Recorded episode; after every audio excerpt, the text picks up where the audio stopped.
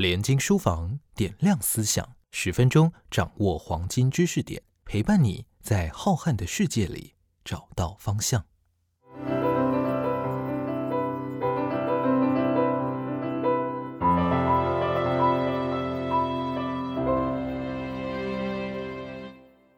大家好，我是联经出版公司发行人林在觉，今天要再向各位推荐一本书，是由清史专家严崇年教授所写的《故宫六百年》。为什么要特别介绍这本书呢？今年正正好就是故宫建成使用到现在整整六百年的时间。明朝永乐皇帝。正位第十九年，也就是明朝永乐十九年，西元一四二一年的正月初一，这个永乐皇帝身着龙袍，端坐在太和殿的宝座上面，接受文武百官的朝贺。一方面庆祝新年的开始，但另外更重要的是，正式宣誓故宫作为明朝的宫殿，也正式的启用。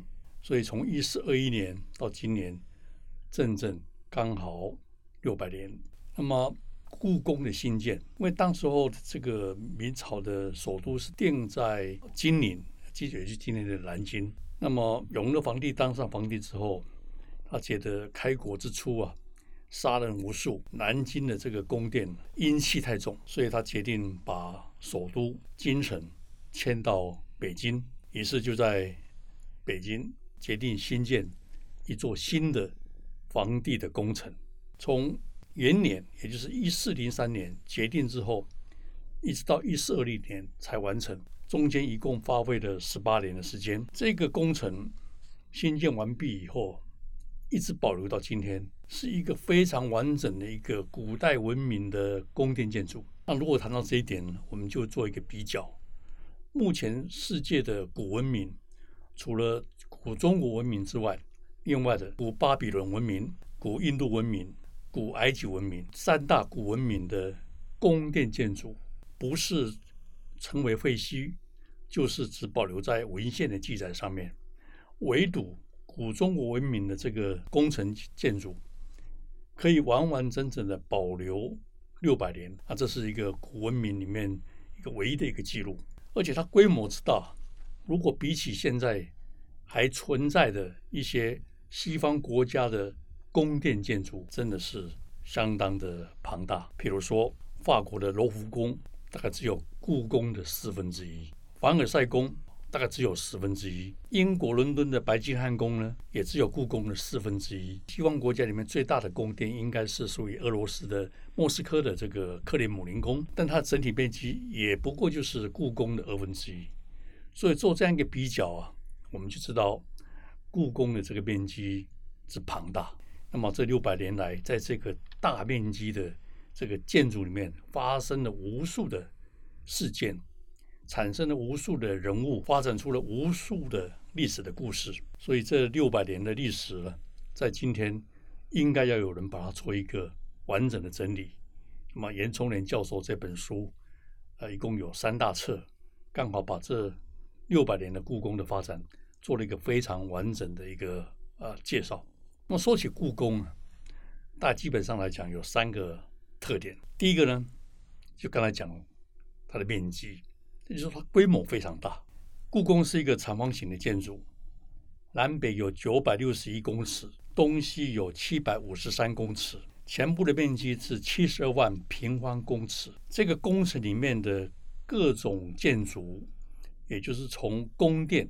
到亭台，一共有九千多栋，相当庞大。我们通常可以用八个字来形容，那就是金碧辉煌、宏伟壮丽。故宫的这个城墙高十公尺，四周围的长度全部加起来一共有三千四百二十八公尺。城外有一个宽五十二公尺、长三千八百公尺的护城河围绕。紫禁城一共分为外朝和内廷两大部分。外朝呢位于紫禁城的南部，主要建筑包括太和殿、中和殿、保和殿，也就是著名的三大殿。那么太和殿是紫禁城内最高、最大的宫殿，整个大殿庄严肃穆，富丽堂皇。皇帝在太和殿会见朝臣，商讨国家事务。每年元旦、冬至，还有皇帝的生日这三大节庆，以及登基、婚礼、殿试等等这些大型的典礼，都是在这里举行的。另外一个部分是内廷，内廷位于紫禁城的北部，是皇帝和后妃居住活动的地方。主要建筑有乾清宫、交泰殿、坤宁宫。以及为数不少的佛堂、戏台，还有花园等等。那么，皇帝居住的院落呢，刚好位居在内廷中轴线西边的养生殿。这么大规模的建筑啊，在技术上面有一个值得一提的，就是它的排水系统。北京我们都知道，一下大雨就容易淹水，可是唯独紫禁城是从来不淹水的，这是一个奇迹。这奇迹的造成。主要是来自新建之初，它就设计了一个非常完备的排水系统，一直使用到现在，运作的非常良好。刚才讲过，故宫的主体建筑是太和殿。那么太和殿呢，搭建在巨大的石材的基座上面，基座表面有隐蔽的这个排水的沟槽，基座的周边设计了非常整齐的排水口。这个排水口呢，把它设计成像龙一样的头的一种石雕的雕像，来当做装饰。下大雨的时候，雨水由沟槽导引到这个龙头的雕像的嘴巴里面流出来，然后进入宫殿周边的沟渠。这些沟渠有明的有暗的啊，都是石材建造。然后他利用设计的非常好的地势的落差，最后呢汇集在故宫里面的一个内河，然后再流入城外的这个外河。故宫的太和殿、中和殿跟保和殿的三层的基座，一共有。多达一千一百四十二个龙头的排水口，如果下大雨啊，同时出水的时候，现在已经变成是故宫一景。我们给它一个很漂亮的一个名称，叫做九龙吐水，那真的是非常的壮观。所以这个故宫不但规模大、面积大，它设计非常精良。刚才举的这个排水系统就是一个很好的一个例子。故宫的第二个特点是历史久。一四二一年正式启用开始，不断的扩建，历经了明朝十四位皇帝，清朝有十位皇帝，再加上慈禧太后，连续的五百年之间不间断的使用。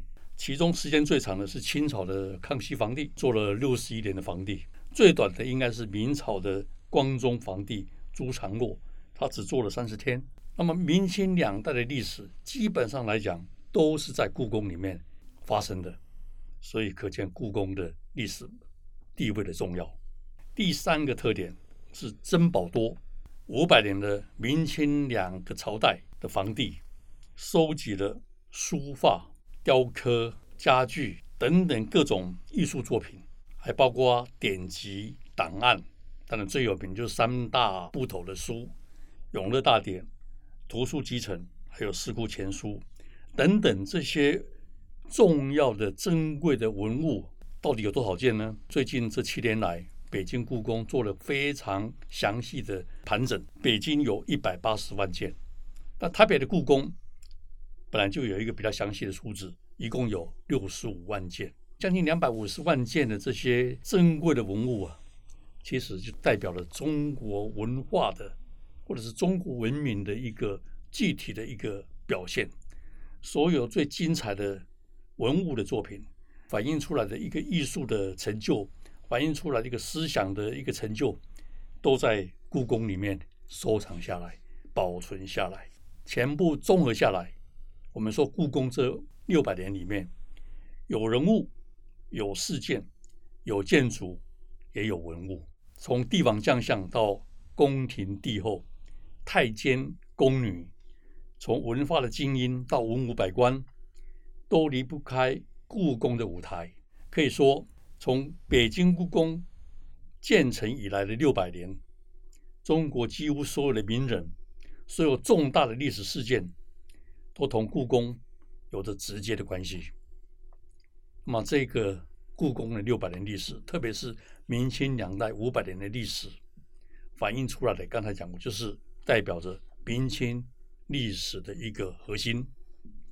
那么，严崇年教授《大故宫》这一部著作，一共分为三大册，全部七十万字，以六十六讲的方式，在六百年里头，故宫所产生的人物、事件和文物以及建筑，做了一个非常完整的综合性的介绍。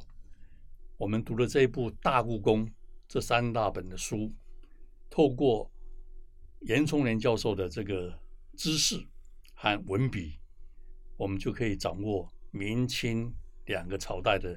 历史的核心，我相信各位读者读了这一部《大故宫》，就可以掌握明清两代历史的全貌，也更进一步可以掌握中国历史文物的精华。谢谢大家。